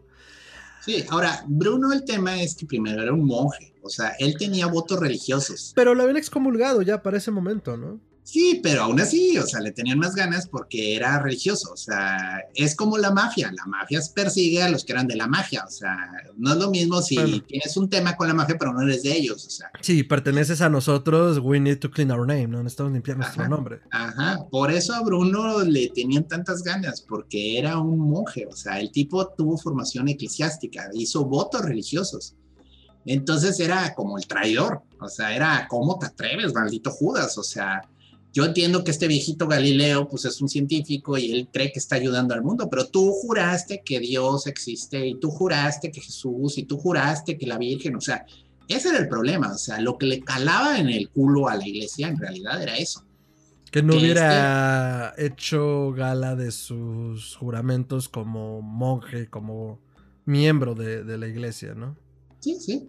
Ahí es donde estaba el peso. O sea, y de nuevo, Bruno eh, escribió y publicó mucho. Entonces, trataron de agarrarlo por sus obras, o sea, porque el señor dejó escrito mucho. Pero Bruno tenía tal capacidad que se defendía. O sea, era un verdadero problema enjuiciar a Giordano Bruno porque el señor se los volteaba. Ahora sí que intelectualmente era muy bueno en lo que hacía. Y, oiga, usted dijo esto me está malinterpretando, no lo dije de ese modo, y, y entonces pues, el proceso se prolongó, que también yo creo que no tenían prisa, o sea, y entonces dejaban que disfrutara. No, pues ya lo tenemos en la cárcel. Las mieles de las mazmorras vaticanas. Sí, sí, disfrutar la hospitalidad de la Inquisición, que debe haber sido bien bonita. Servicio al cuarto, tú sabes. sí el gimnasio, o sea, el pan con mo. ¿Dónde te pueden dar esa calidad de pan con mo, Gerardo? En ningún lado más que en el No, no, y el gimnasio, digo, tienen ese potro increíble para destender las articulaciones. de, te, sientes chaparro? En 1599, es decir, ocho años, siete a ocho años después de que le iniciaron el proceso en Venecia, se exponen los cargos en contra de Bruno, que los recopiló el propio Belarmino y el dominico Alberto Tagragiolo que era el comisario, general del Santo Oficio. Todas las ofertas de retractación fueron, por supuesto, rechazadas y desestimadas. Y finalmente, sin que se tuviera conocimiento del motivo, Giordano Bruno decidió reafirmarse en sus ideas y el 20 de enero de 1600 el Papa Clemente VIII ordenó que fuera llevado ante las autoridades seculares, porque ya lo enjuiciamos, pero no nos vamos a manchar las manos. Y las alegaciones finales por escrito de Bruno dirigidas al pontífice fueron abiertas pero no leídas. Eh, Luigi Firpo eh, lista que estos fueron los cargos hechos por la Inquisición, que es un escritor italiano que tiene un libro llamado El proceso de Giordano Bruno, publicado en 1993, y dice lo siguiente. Tener opiniones en contra de la fe católica y hablar en contra de ella y sus ministros. Tener opiniones contrarias a la fe católica sobre la Trinidad, la divinidad de Cristo y la encarnación, lo que decíamos. Sí, Cristo es hijo de Dios, pero no es este, no es Dios. No, no, no es una manifestación de Dios. Tener opiniones contrarias a la fe católica en relación a Jesús como Cristo, misma historia. Tener opiniones contrarias a la fe católica en relación a la virginidad de María y como la madre de Jesús. Tener opiniones contrarias en relación a la transubstanciación, transubstanciación y a la misa. ¿Qué es la transubstanciación, doctor? Es cuando el sacerdote eleva la hostia, que en teoría se vuelve el cuerpo y la sangre de Cristo. Es la canalización de Cristo, en teoría. Decir Entonces, que. La idea básica es que ese pequeño pedazo de pan y esa copa de vino se vuelvan el cuerpo y se vuelvan la sangre de Cristo. Y esto porque Jesús les dijo, este es mi cuerpo, esta es mi sangre. No voy a entrar más en detalle. Pero digo, por esto te quemaban, ¿eh? O sea, por no creer esto te ibas a lograr. Justo, justo era como aclararlo porque además creo que incluso los practicantes, muchos de los practicantes pues no están familiarizados con el concepto. Saben que es el cuerpo de Cristo, pero que sí hay todo un proceso teológico conceptual detrás de esto, ¿no? Eh, decir que existen múltiples mundos, tener opiniones favorables de la transmigración del espíritu en otros seres humanos después de la muerte, o sea, creer en vida después de la muerte que no fuera eh, el cielo o el infierno católicos. Sí, la Y- metempsicosis dichosa. Metempsicosis, correcto. Eh, y por supuesto, y no menos importante, brujería. Ah, claro, porque. Ya, añádele digo, Lo acusaron por ser antidogmático, lo acusaron, que fue lo, justo lo primero que le votó el hábito como dominico. Hereje. Le costó este. Ah, lo juzgaron por antitrinitario, por el rechazo de la Virginidad de María, su atracción guiño guiño por la magia, que aunque él negaba, pues era evidente para todos. O sea, era como. "Am- Amigo, haces magia, ¿no? Entonces. eh, ay, ay, perdón, los fantasmas. Eh, entonces, bueno, eh, el juicio se prolongó durante otros dos años antes de tomar la decisión final por el estudio profundo de las obras. O sea, de verdad se dieron a la tarea de estudiarlas, analizarlas para poder hacer como la fincación de responsabilidades. Ahora sí que ajá, tal cual subrayar y censurar seguro como esto, esto, esto, aquí es donde lo vamos a agarrar, ¿no? Eh, las obras fueron quemadas en la plaza de San Pedro. Eh, Bruno emitió esta declaración final para su defensa y la presentó el 20 de diciembre del 94 ante el Santo Oficio. Y pues el juicio en ese momento se interrumpió durante seis meses, tiempo durante el cual Bruno se siguió defendiendo. O sea, como bien dice el doctor, él estuvo activamente eh, replanteando sus argumentos y presentándolos para defenderlos. O sea, sobre todo su teoría de los infinitos mundos. A veces afirmó que sí estaba dispuesto a retractarse y otras que era fiel a sus ideas, pero al final él decidió mantenerse como mártir, ¿no? Entonces, eh, también eh, Berlamino, Belarmino perdón, hizo una lista de las teorías consideradas heréticas, eh, de, las que vacil- de las que de nuevo vaciló antes de negarse categóricamente a renunciar a ellas. Las ocho proposiciones a las que el filósofo se negó a renunciar fueron las siguientes. La declaración de dos principios reales y eternos de la existencia, el alma del mundo y la materia original de la que se derivan los seres. La doctrina del universo infinito y los mundos infinitos en conflicto con la idea de la creación. El que niega el efecto infinito niega el poder infinito. Es decir, si estamos hablando de que existe un Dios infinito, pues entonces sus obras deben de ser infinitas, ¿no? O sea, que es una limitación que en términos filosóficos justo se plantea. Si estamos hechos a imagen y semejanza de Dios, somos semejantes porque somos seres con una creatividad y una capacidad de creación finita. Por lo tanto, Dios debe tener una capacidad de creación infinita. Y una necesidad de crear, pero bueno, eso ya es como otro aspecto teológico. La idea de que toda realidad, incluyendo el cuerpo, reside en el alma eterna e infinita del mundo. No hay realidad que no se acompañe de un espíritu y una inteligencia. Eh, el argumento según el cual no hay transformación en la sustancia, ya que la sustancia es eterna y no genera nada, sino que se transforma. ¿Les suena familiar? La energía no se crea ni se destruye, solo se transforma. Y estamos hablando de que esto está ciento y pico de años adelantado de Isaac Newton. Y además que Bruno esto lo, lo, dedujo a través de su reflexión filosófica personal y de la naturaleza de la existencia. O sea, real, agarró su café, se sentó y dijo, mmm, ¿cómo se comporta el universo de acuerdo a mis conocimientos filosóficos y teológicos? Ah, por lo tanto debe de funcionar así, ¿no? La idea del movimiento terrestre que según Bruno no se oponía a las sagradas escrituras, las cuales estaban popularizadas para los fieles y no se aplicaban a los científicos. Es decir, él sí así trataba de hacer una conciliación entre lo, lo sagrado y divino y, y, lo secular y científico. O sea, decía, no debe de estar peleado el pensamiento científico y el pensamiento filosófico eh, teológico. La designación de las estrellas como mensajeros e intérpretes de los caminos de Dios. No hago magia, dijo Bruno la asignación de un alma, tanto sensorial como intelectual, a la tierra. Y por último, la oposición a la doctrina de Santo Tomás, y yo creo que aquí fue donde se lo turboensartaron, sobre el alma. La realidad espiritual permanece cautiva en el cuerpo y no es considerada como la forma del cuerpo humano. Entonces, bueno, Clemente VIII dudó de la sentencia porque no deseaba convertir a Bruno en un mártir. Porque justo fue como, ya estamos a tal punto que si quemamos a este cabrón, va a ser un foco de. O sea, va. Todos sus seguidores que tenga lo van a, martirizar. Y se va a convertir. Ahora sí, como Obi-Wan en Star Wars. O sea, si me derribas, voy a levantarme más poderoso de lo que nunca te has imaginado. Y que de hecho tiene mucho que ver con la declaración que hace Bruno al final de su juicio. Cito. Eh, malori forsan cum timore, sententiam in me fertis, quam, em, quam ego asipiam que eso en español se traduciría como ¿tembláis acaso vos más vosotros al anunciar esta sentencia que yo al recibirla?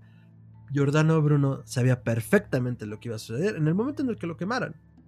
Se iba a elevar a, este panteón de pensadores profundos y filosóficos donde sus ideas iban a pervivir, ¿no? O sea, donde eh, morir por la idea no es morir, ¿no? Él lo sabía perfectamente. Y no lo iban a poder borrar, o sea, porque aunque quisieran, este, tenía ya libros en Alemania, tenía libros en Francia, tenía libros en Inglaterra, estaba cabroncísimo que se hicieran de todas sus obras para quemarlas, lo cual sí les ha molestado bastante. Sí, entonces, pues esto llevó por supuesto a su ejecución el 17 de febrero de 1600 en el Campo de las Flores, en el campo de Ifiori, en Roma. Durante todo el proceso fue acompañado por los monjes católicos y según testigos el nolano fue despojado de sus ropas, desnudado y atado a un palo, además de llevar a su lengua aferrada a una prensa de madera para que no pudiese hablar. Antes de ser quemado en la hoguera, uno de ellos le ofreció un crucifijo para que lo besara, una práctica común en la época. El rechazo significaba que se arrepentía de todo. Correcto, rechazaba a, Satanás y a todas sus promesas vacías, ¿no? Pero era la última opción, o sea. O sea, te voy a quemar, pero salva tu alma besando este crucifijo, ¿no? Pero Bruno lo rechazó y dijo que moriría como un mártir y que su alma subiría con el fuego al paraíso, totalmente asociado a su concepto de los heroicos furores, ¿no? O sea, él fue fiel a su, su propia doctrina, como bien decías, si traía una agenda, era una agenda muy personal en términos de yo vivo a Dios y vivo mi religiosidad de esta manera, ¿no? Y bueno, ese habría sido el final para Giordano Bruno en muchos sentidos si no hubiera habido a lo largo de la historia hombres y mujeres que justo por las razones por las cuales hoy hacemos un programa de Bruno, que creemos que su pensamiento filosófico debe de ser recordado y rescatado, eh, hicieron lo propio durante los eh, siguientes tres siglos, a tal grado que en 1889, casi tres siglos después, el 9 de junio, erigieron por suscripción internacional una estatua en el lugar donde fue quemado Bruno, exaltando su figura como mártir de la libertad de pensamiento y de los nuevos ideales. Esta estatua, in your face, motherfuckers. O sea, sí, porque además. De estatua, para que no se les olvide está en el corazón de Roma y del Vaticano, o sea, justo donde falleció. Eh, la estatua fue esculpida y diseñada por Ettore Ferrari y es una cosa tremenda, es una cosa enorme. Y para quienes viven en la Ciudad de México, eh, si no lo sabían o si lo saben y quieren ir a hacerlo otra vez, pueden rendirle los honores y tributo a Giordano en la Plaza Giordano Bruno que se encuentra en la Colonia Juárez, aquí en la Ciudad de México. Una búsqueda. a un lado del Museo de Cera. Justo a un lado del Museo de Cera existe una réplica a escala exacta de la, de la escultura de Torre Ferrari. Y este, y pues es poderosa porque la expresión que le pone a Bruno Ettore es una, una expresión no dura, pero muy profunda y muy penetrante que justo trata de reflejar como esta energía que le dedicaba Bruno al entender la verdad oculta detrás de las cosas, ¿no? La naturaleza íntima de la existencia que personalmente creo que era lo que se dedicaba Bruno. O sea, todas estas técnicas, toda, toda esta disciplina y esta filosofía era para entender la verdad con mayúsculas, ¿no? La verdad que existe detrás de todo. Doctor Giordano Bruno. Híjole, bueno, es uno de mis ídolos, o sea, vamos a dejarlo así, o sea, se me hace una mente increíble, una persona que se atrevió a cuestionar todo lo que había, en una época en la que si hacías eso te quemaban, testimonio que ocurrió, y que a pesar de las limitaciones de la época en cuanto a instrumentos de medición, capacidad de comprobar científicamente lo que él opinaba, estuvo muy acertado en sus, en sus juicios. O sea, él realmente a través de la deducción y de la inferencia, encontró este, explicación a muchas de las cosas que ahorita son canon, ¿no? O sea, desde un punto de vista de la ciencia moderna. A mí se me hace un eh, pensador muy interesante. Su obra es un poquito difícil luego de encontrar porque es para intelectuales mamalones, así de esos que las dejan en su librero y nunca la leen. Entonces lo que uno encuentra muchas veces son libros este, caros, caros. O sea, yo tengo un par. No he logrado juntar toda la obra de Bruno, tristemente. Este, tengo un par y me salieron caritos, o sea, libros chiquitos, así les digo, de 100 páginas, pues me salían como un libro grande, ¿no? Así como de pero es una inversión interesante. Ahora, se puede encontrar en la red. O sea, si realmente quieren leer algo de Bruno, lo pueden encontrar sin problemas, es dominio público.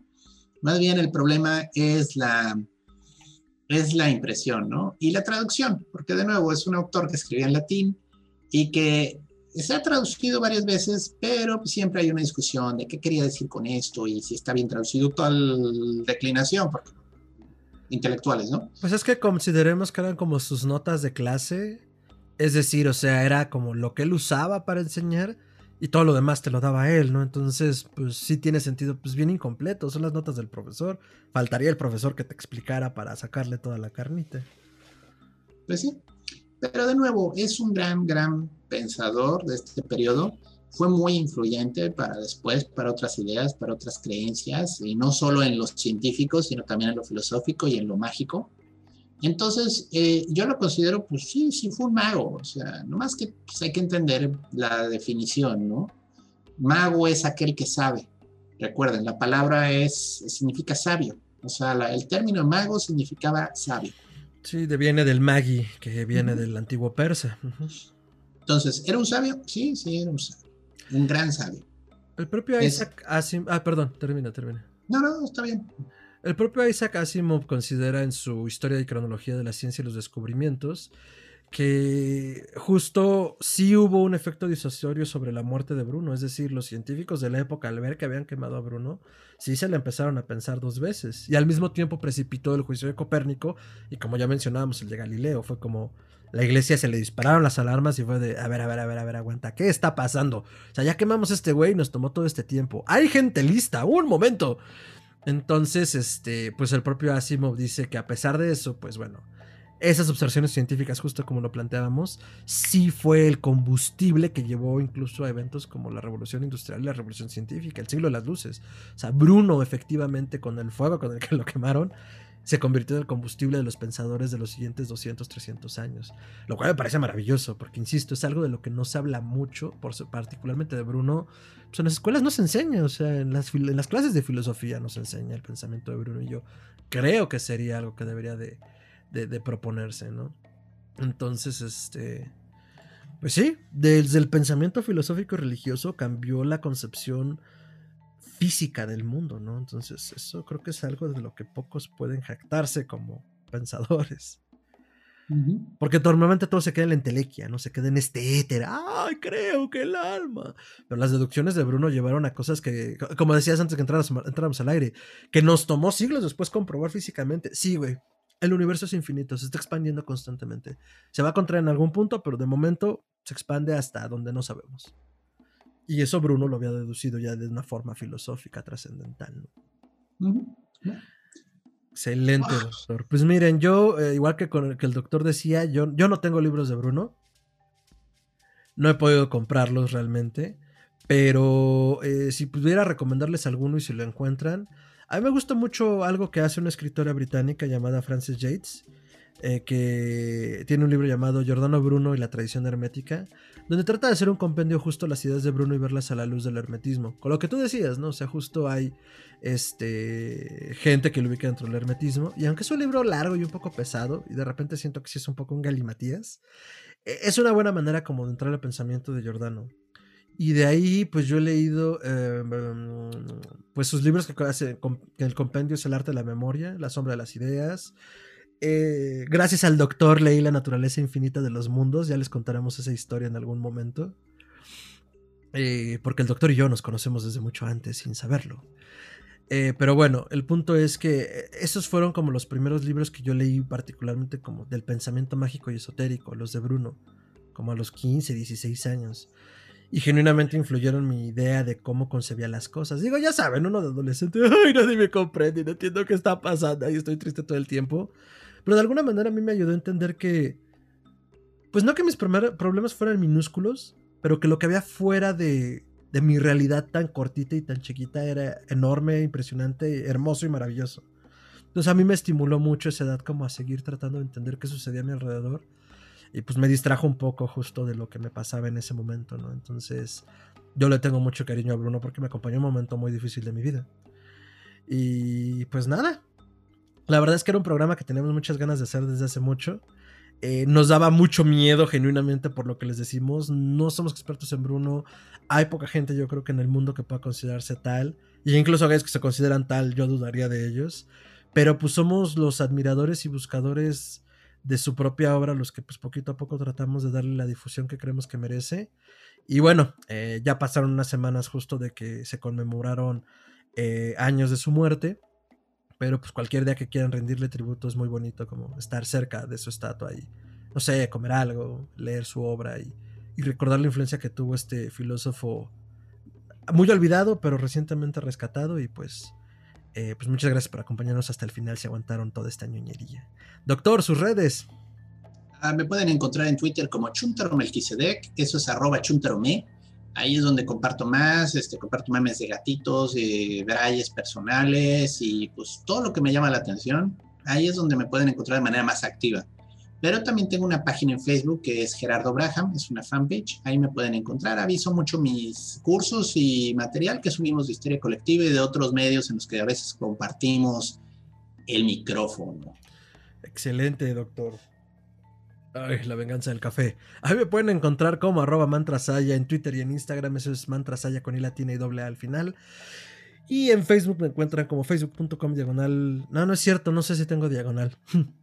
me encuentran como Fernando Santamaría. Tengo una foto muy simpática con turbante. Y también pueden seguir todas las redes de Historia Colectiva, como Histeria Colectiva Podcast, Instagram arroba podcast.histeria, Twitter arroba podcasthisteria, Facebook, facebook.com diagonal podcasthisteria. Y en todas las plataformas de podcasting, pues ya saben, como Histeria Colectiva Podcast, este, estrenamos nueva imagen. Hace una semana que tenemos, hace semana y media que tenemos nueva imagen. Entonces, este, pues ya tenemos más personalidad. Me gusta mucho, porque como podrán ver es el círculo de invocación y, y ya también se les ha aparecido la caja de Pandora. Entonces, ya tenemos universo mítico, doctor. Muy bien. Y pues nada, eh, nos pueden también contactar por todas estas redes sociales, eh, la caja de comentarios aquí abajo si están en YouTube. Y también nos pueden escribir historia colectiva gmail.com para cualquier comentario, añadidura, colaboración, eh, lo que ustedes gusten, por ahí también lo pueden hacer llegar. Relacionado con el podcast.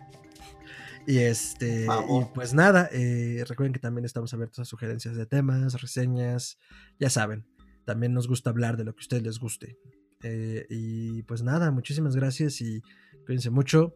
Lávense bien las manos, no les tornen a la gente la cara y hasta entonces.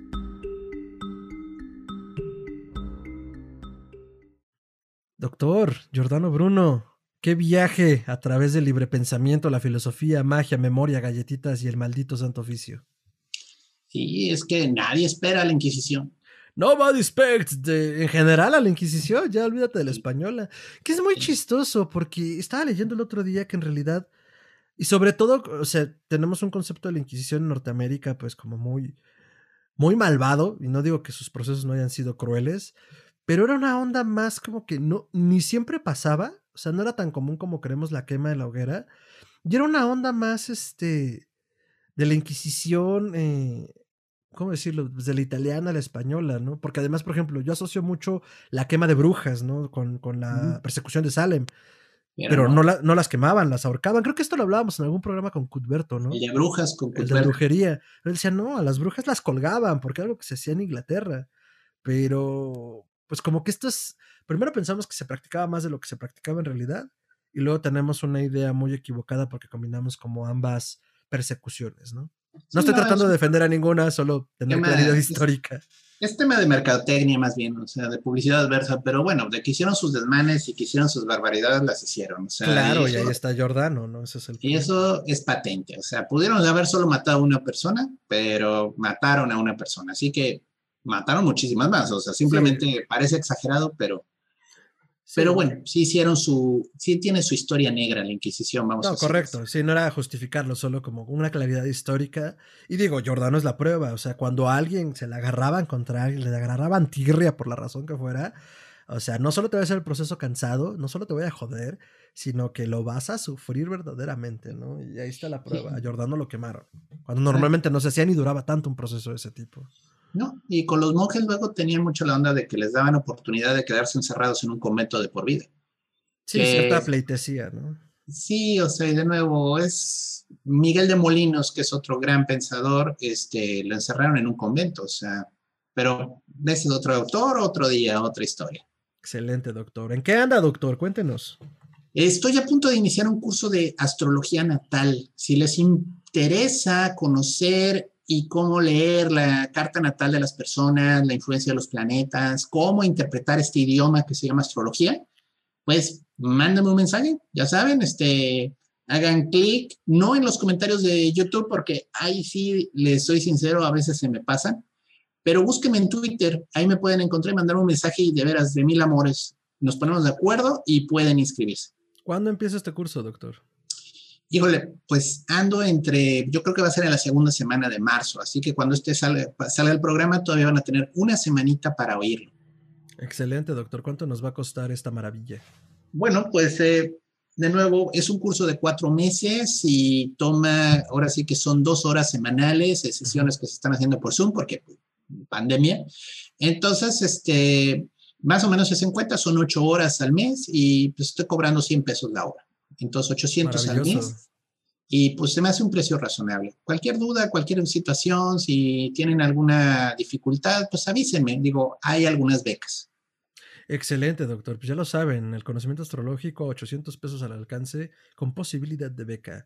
Eh, de igual forma, pueden contactarlo a él directamente por Twitter o a nosotros por Historia Colectiva y le hacemos llegar el mensaje. Entonces, pues, eh, si les interesa, no lo duden, llame ya. Yo muy emocionado. Señalando mi cámara. Si no están en YouTube, por favor, corren a ver cómo me emociona. Sí, nuestras operadoras están esperando. llame ahora. Excelente. Pues muchísimas gracias por acompañarnos en este viaje. Ya lo saben, nos vemos la siguiente semana en otro episodio de Historia Colectiva. Hasta entonces.